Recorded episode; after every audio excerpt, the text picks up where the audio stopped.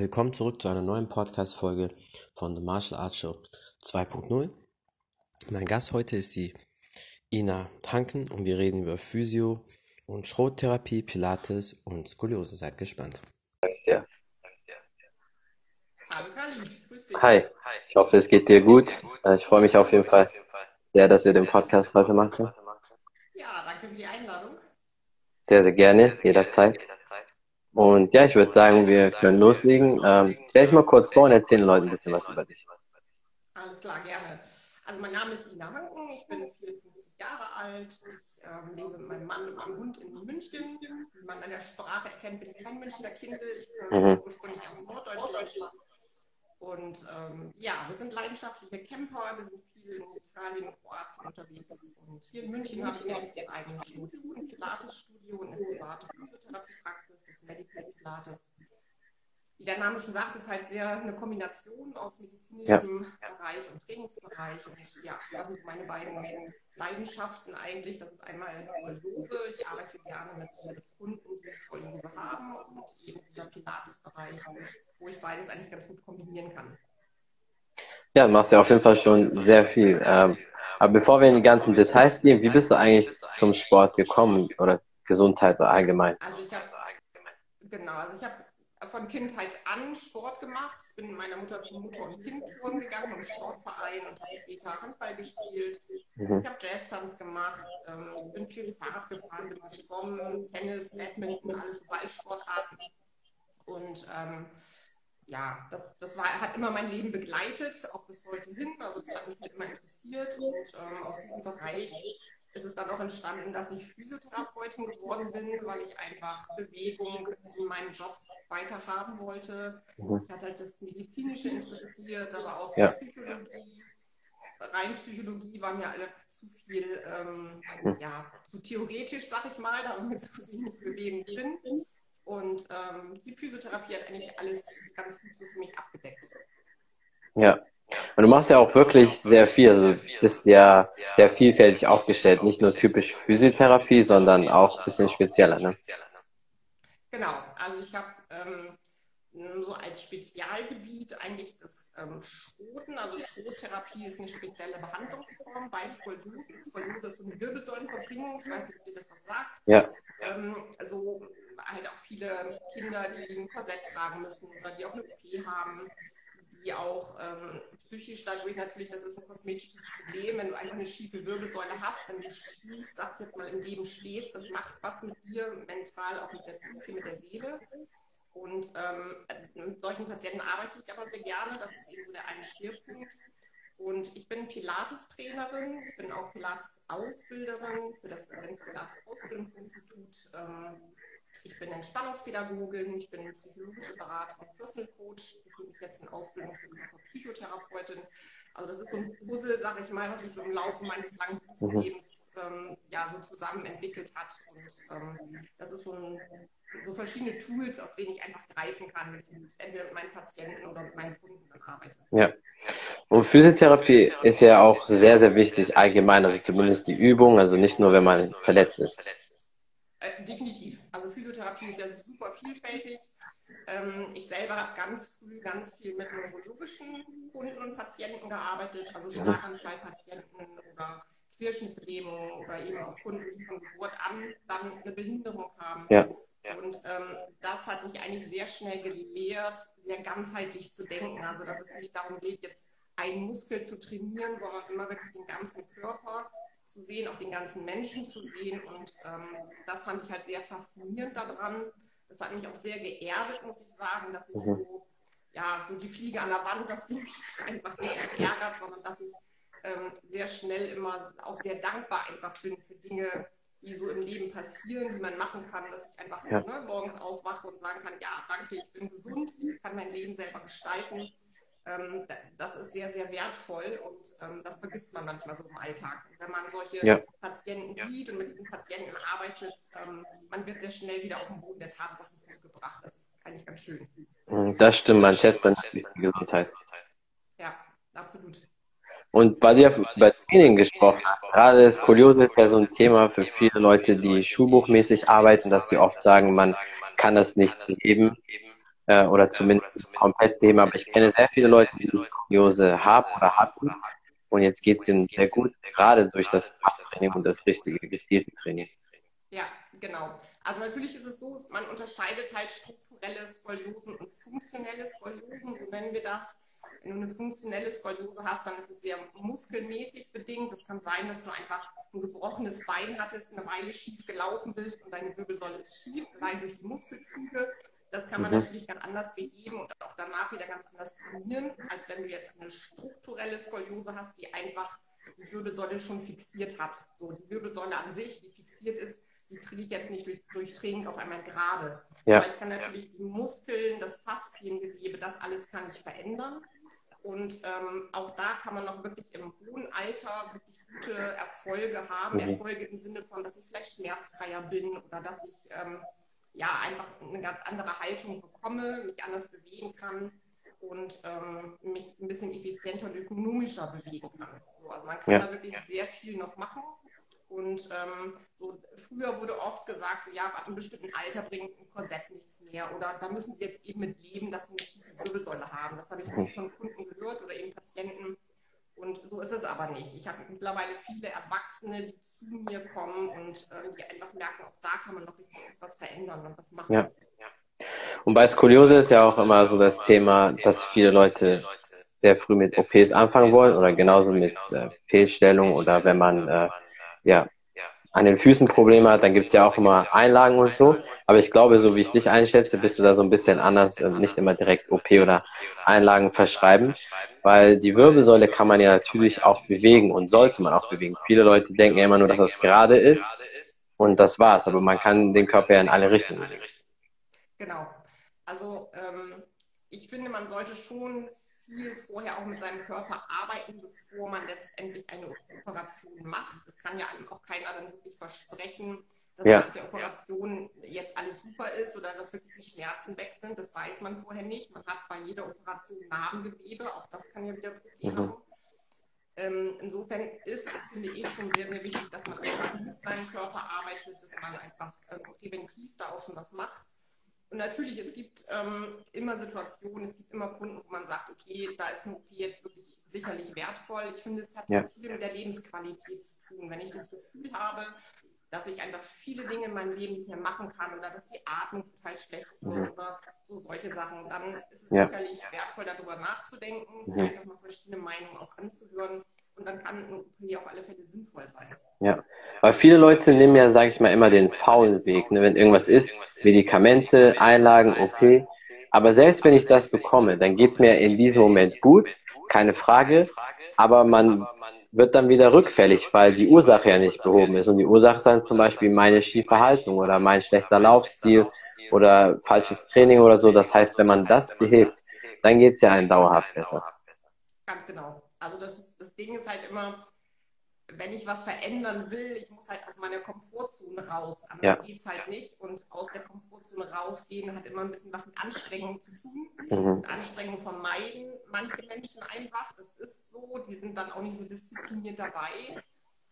Aber ohne den geht es einfach nicht. Das ist so. Also man, man hat nur den einen Körper, sage ich immer. Und ähm, ja. den sollte man genauso, wie man morgens seine Zähne putzt oder wie man duschen geht, sollte man auch seinen Körper pflegen. Nicht im Sinne von Hygienepflege, sondern einfach eine Bewegungspflege auch betreiben. Ja. ja. Das, ja.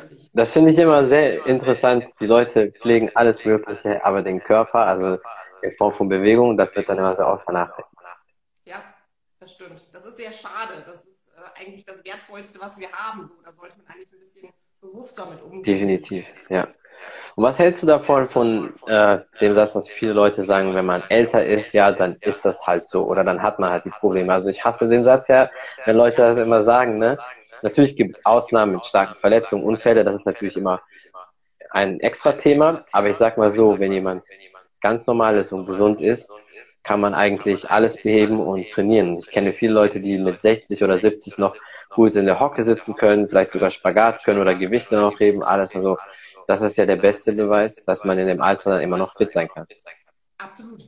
Also ich ähm, hasse diesen Satz auch, weil ich finde, er stimmt auch nicht. Ja. Also mein Satz ist eigentlich immer, ihr use it or lose it. Also wenn du genau. den nicht benutzt, dann geht es verloren. Und ähm, Ja. es ist oft so, dass Kunden, ältere Kunden dann sagen, ja, ich ne, setze mich jetzt mal lieber hin, wenn ich meine Strümpfe oder Schuhe anziehe. So mit solchen Sachen fängt das Genau. an, wenn man merkt, dass es schwierig wird, dass man dann halt eben wieder diesen leichteren Weg geht. Und eigentlich ist Ja. es viel besser zu sagen, okay, ich probiere es einfach. Dann lehne ich mich vielleicht an die Wand an, wenn es anfangs noch wackelig ist, aber ich mache es einfach.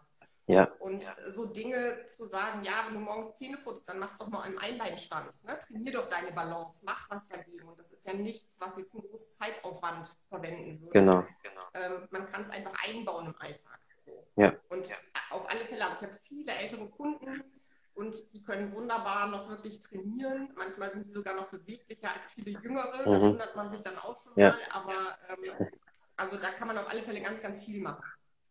Ja, definitiv. Also ich bin da voll bei dir, weil ich finde das so schlimm, wenn Leute nichts machen. Und ich glaube auch gerade, ich meine, das ist ja auch so sein Gebiet als Physiotherapeutin. Sehr viele Leute haben ja immer Hüftprobleme, Knieprobleme, unterer Rücken.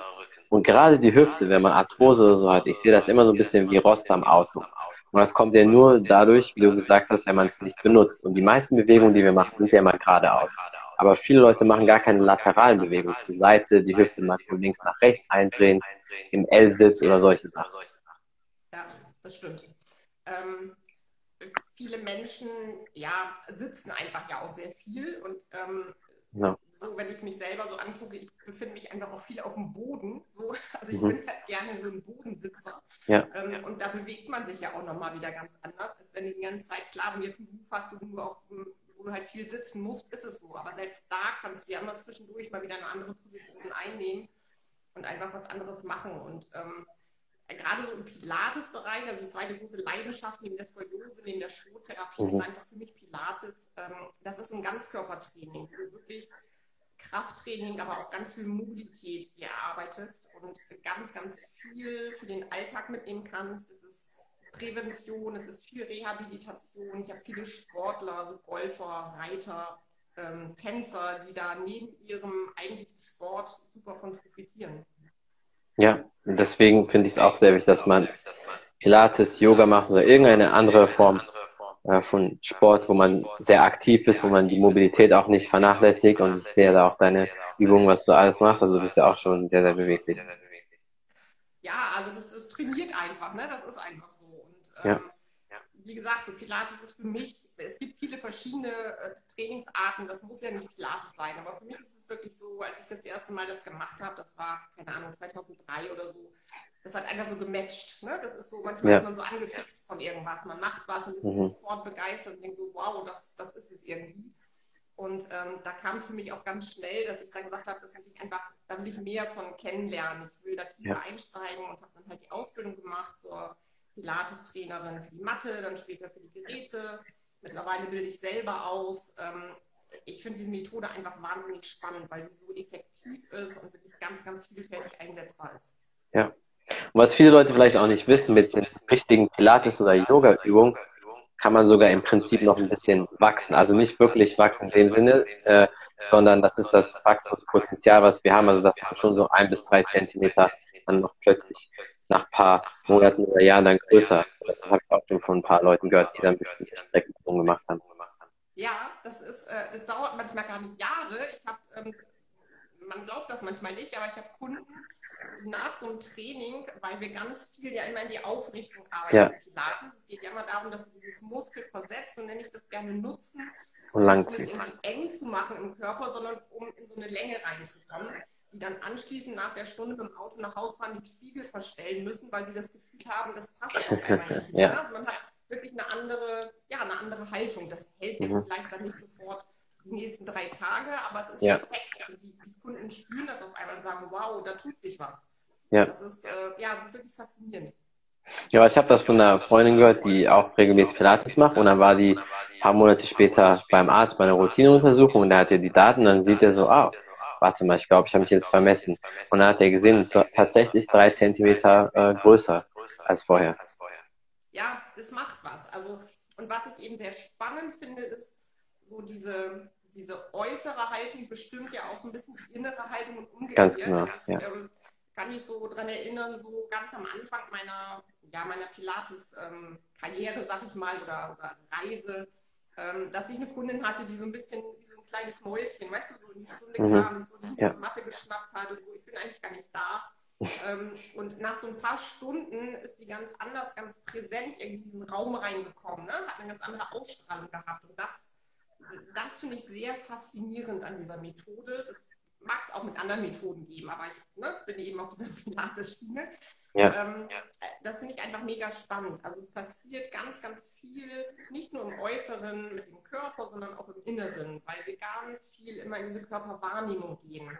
Und ja. ähm, das ist auch was, was viele ja, Kunden, viele Menschen gar nicht mehr so können oder kennen, dass ähm, man da wirklich sehr ähm, auf sich guckt und so ein bisschen auch spürt, was passiert eigentlich in meinem Körper. Nicht einfach irgendein Gewicht stemmt, ähm, ja. sondern so ein bisschen, es geht nicht um höher, schneller, weiter ne, so mhm. in dem Bereich, sondern es geht wirklich darum, dass wir spüren, wo geht eine Bewegung hin, von wo kommt eine Bewegung, welche Muskeln brauche ich eigentlich und welche brauche ich vielleicht gar nicht so.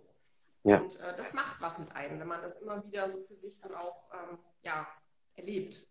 Definitiv. Und ich finde gerade auch Brustwirbelsäulenaufrichtung sehr wichtig, weil damit stehen und fallen auch sehr viele Probleme. Zum Beispiel einige Leute haben natürlich liegt das oft daran, weil die Hüfte äh, ein bisschen zu versteift ist und äh, wenig Muskulatur äh, in den Beinbeugern oder der Hintern wird oft vernachlässigt. Aber ich habe bei vielen Leuten gesehen, wenn die Wirbelsäule aufgerichtet ist, wenn der Körper ja schon mal ganz dann gehen viele Druckpunkte oder Schmerzen. Ja, absolut. Also ganz, ganz viel Brustwirbelsäule richtig. Es fängt für mich immer noch eine Etage tiefer an vom Becken her. Wenn ja. das Becken einfach nicht gut ausgerichtet ist im Lot, dann ist da drunter und darüber einfach ein Problem. Und natürlich die Brustwirbelsäule, wenn die einfach, ähm, viele Menschen stehen teilweise hinter sich, sage ich ja, ja. Die sind nicht wirklich vorne, weil die vorne die Anbindung einfach nicht haben. Da kommt unheimlich viel Druck unten in die Lendenwirbelsäule, in den mhm. Beckenbereich. Und ähm, ja, also da, da fängt es eigentlich an. Du musst halt gucken, wie, steht jemand, wie geht jemand. Es wird oft immer so von richtiger oder falscher Haltung gesprochen. Das ist nicht so meins. Also ich finde, ja. Back Posture, Good Posture, das, das existiert nicht wirklich, weil jede Haltung ist eigentlich richtig. Es kommt immer darauf an, wie lange bin ich denn in so Ja, sicher auch. Also wenn ich den ganzen Tag so krumm sitze, klar, das tut keinem Menschen gut. Ähm, ich brauche aber auch nicht den ganzen Tag gerade wie so ein Stock durch die Gegend laufen. Das ist auch nicht sinnvoll. Ja. Also es ist immer diese Mischung, es ist immer dieses Bewegen reinkommen und eine Haltung in dem Sinne gibt es ja nicht. Wir bewegen uns ja permanent. Als wenn ich jetzt still stehe, bin ich ja nicht in einer festen Haltung, sondern ich muss mich ja ständig ausbalancieren. Ja. Und der Körper muss arbeiten. Aber ja, das, das ist einfach ein ganz wichtiger Punkt. Viele Menschen wissen aber gar nicht, wie sie stehen oder wie sie sitzen. Mhm. man hat ja. ja. so selber, jeder hat so ein Bewegungsmuster, sag ich mal, in seinem Körper.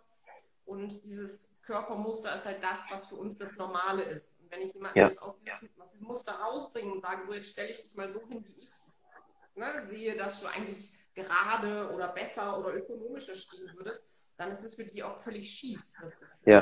Und da setzt manchmal auch erst so ein Aha-Effekt ein, dass die überhaupt erstmal spüren, ah, so könnte sich das auch anfühlen. Und da muss ich vielleicht einfach irgendwas anderes machen. Also von daher, ja, ja das, ist, das, ist, super spannend. Also man kann da ganz, ganz viel bewirken. Das stimmt, ja. Und ich finde auch immer, verschiedene Varianten, Übungen sind sehr wichtig, weil alles, was Routine ist, ist für den Körper halt irgendwann schlecht. Ich glaube, durch einseitiges Training hauptsächlich, wenn wir jetzt über Unfälle äh, während des Sports weglassen, Verletzungen, ist einer der Hauptgründe, warum viele Leute sich halt verletzen, weil wenn du immer nur geradeaus läufst, nie nach hinten oder seitwärts oder immer nur eine bestimmte Variante der Hocke oder der Kniebeuge, dann ist das auch kein Wunder, weil dann natürlich bestimmte Muskeln benutzt werden und alle anderen werden vernachlässigt. Denkt der Körper sich ja gut, dann brauche ich das nicht. Ganz genau. Ja, das ist wieder dieses, ne, use it or lose it. Also entweder ja.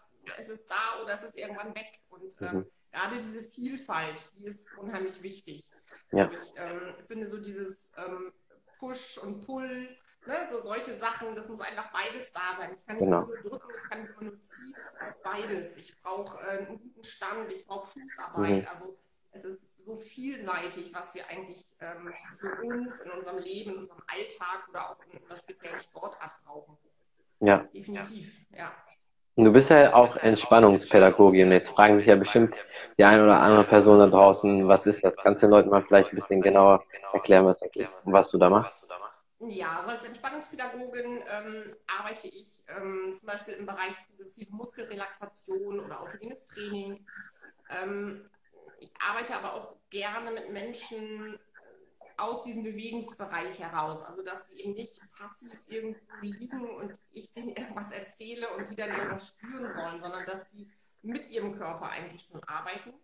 Und ähm, das ist dann auch immer so ein bisschen so eine Mischung, sag ich mal, aus Entspannung und auch aus Pilates. Also ich komme immer wieder zum Pilates ja. zurück, ähm, weil wir da einfach auch sehr, ja, sehr wahrnehmungsfördernd und sehr achtsam ist immer so, so ein Hypewort mittlerweile, aber es ist eine gewisse Achtsamkeit, die man da mhm. einfach hat, wo man ganz kleine, feine Bewegungen macht, um zu spüren, was passiert im Körper, wo habe ich überhaupt noch eine Spannung, kann ich noch irgendwo mehr loslassen ähm, solche Sachen mache ich halt gerne. Und ja, ja im Pilates-Bereich selber ist es natürlich schon eher immer so ein bisschen Kraft, was man, was mhm. man da so im Kopf hat. Also es geht schon auch um Kraftaufbau, aber immer in einem gesunden Maß für den Körper. Und wir arbeiten ja. halt viel, oder ich im Studio arbeite gerne mit den Geräten. Pilates ist ja nicht jetzt nur eines Mattentraining, wir haben ja richtige Großgeräte, mit denen wir ja. arbeiten. Pilates selber hat es ja auch an Geräten entwickelt, seine Methode. Ja. Der hat damals im Krieg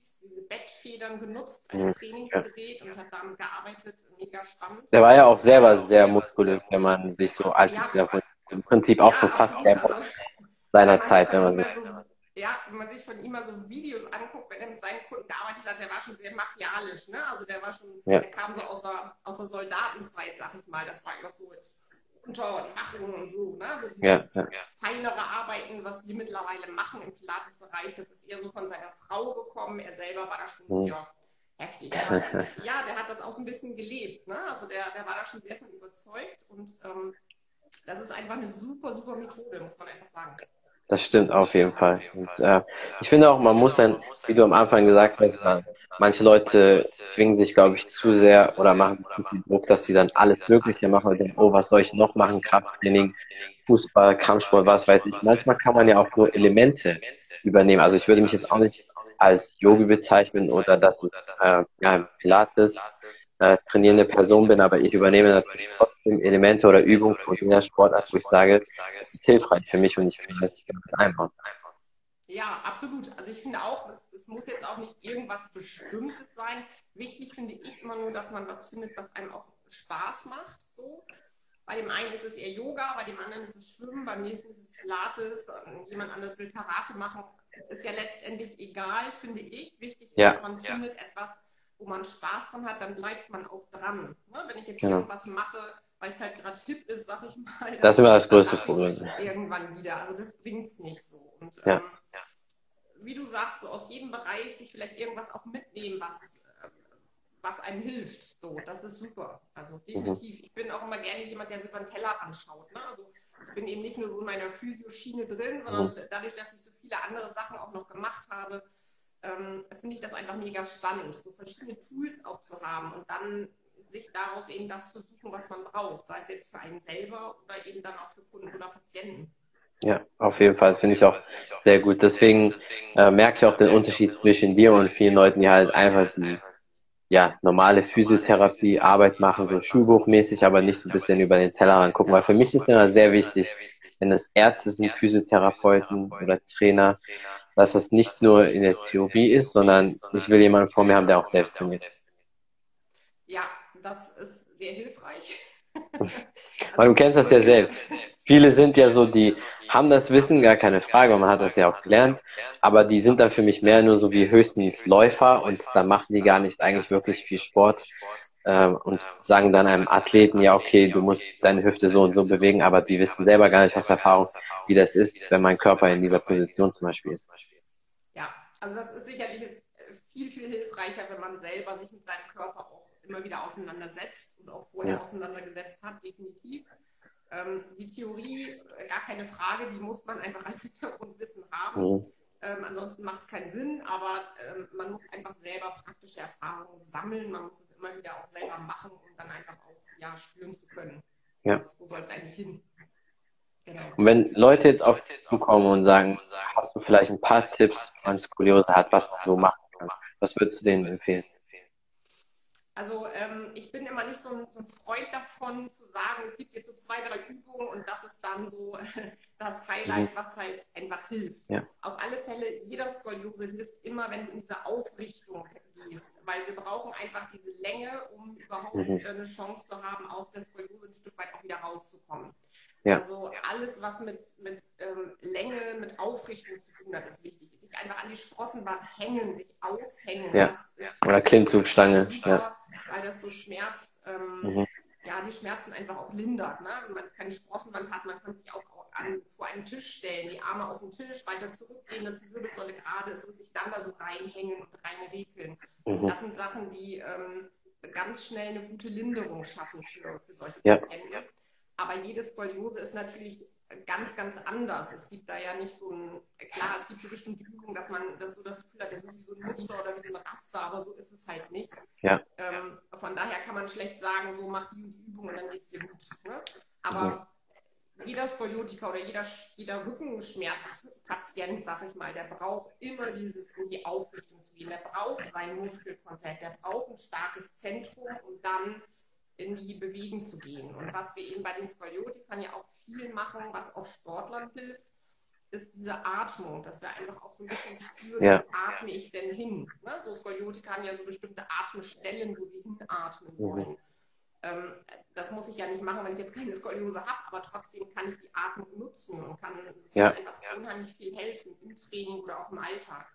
Das stimmt. Ja, Atmung ist eine Sache, was sehr viele unterschätzen. Da hatte ich auch ein, eine Ärztin bei mir im Podcast und die hat gesagt, die meisten Leute atmen eigentlich nicht mehr richtig, weil bis so zwischen viereinhalb und sechs Jahren haben äh, Kinder eigentlich die perfekte Atmung und dann verändert sich das oft natürlich durch Sitzen, weil wir dann diese kurzatmige Atmung haben, nicht mehr richtig das Diaphragma nutzen und viele Dinge, aber man kann relativ schnell wieder, sag ich mal, ja, also ich empfehle das auch mal gerne meinen Kunden, einfach mal sich hinzusetzen oder hinzulegen, einfach nur erstmal zu spüren, wo, wo atme ich hin, wie mhm. fühlt sich die Atmung an, atme ich schnell oder atme ich langsam, ähm, lasse ich den Körper auch wirklich mal die Führung übernehmen. Ne? Oft ist es ja, ja so, dass, dass wir dann den Rhythmus bestimmen, was mhm. man ja kann beim Atmen, aber der Atem läuft ja eigentlich von alleine.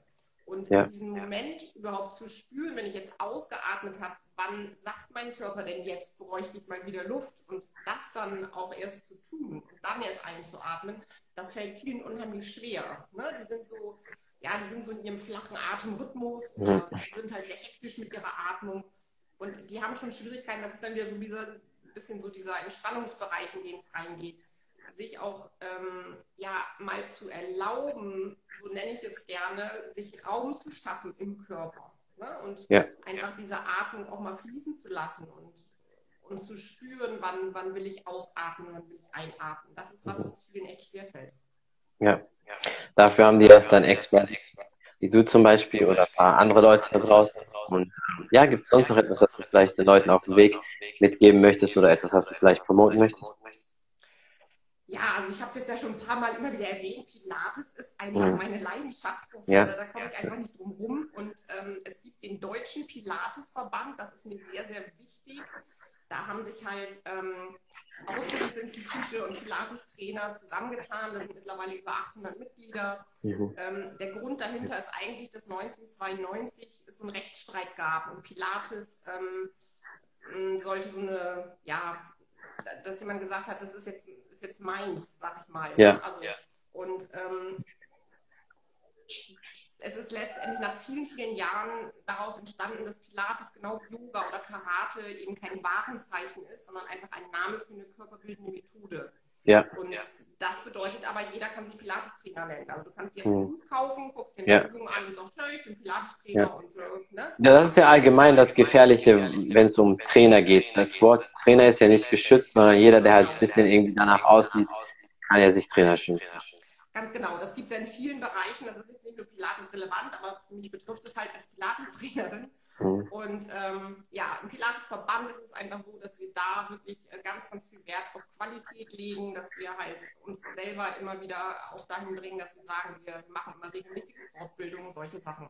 Also wenn jemand Interesse hat, Pilates zu machen, dann kann ich dem wirklich empfehlen, sich auf der Seite des Deutschen Pilatesverbandes einfach umzuschauen, sich da einen Trainer zu suchen. Da hat man ein Gewehr dass es dann nicht jemand ist, der sich einfach mal an einem Wochenende irgendwo reingezogen hat, sondern der wirklich eine sehr fundierte und sehr qualitative Ausbildung auch genossen hat. Ja, definitiv. Also wer Interesse hat, schaut mal vorbei. Und ich bin sicher, dass eine oder andere Person bestimmt bei dir auch vorbeikommt, oder dir schreibt bei Fragen. Auf jeden Fall vielen, vielen Dank für deine Zeit und ich hoffe, dass du den einen oder anderen Podcast mit uns mitmachen wirst. Ja, das wäre schön. Ich danke dir für deine Zeit. Sehr gerne. Immer wieder gerne. Noch einen schönen Abend dir. Ja, danke dir auch. Ciao. Alles klar. Ciao. Und das war's von der Martial Arts Show 2.0. Ich bin euer Podcast aus Khalid und mein Gast heute war die Ina Hanken und wir haben über Physio- und Schrottherapie geredet, Pilates und Skoliose. Tipps und Tricks von ihr und viele andere Dinge. Vielen Dank fürs Zuschauen, vielen Dank fürs Zuhören und bis zum nächsten Mal. Ciao, ciao.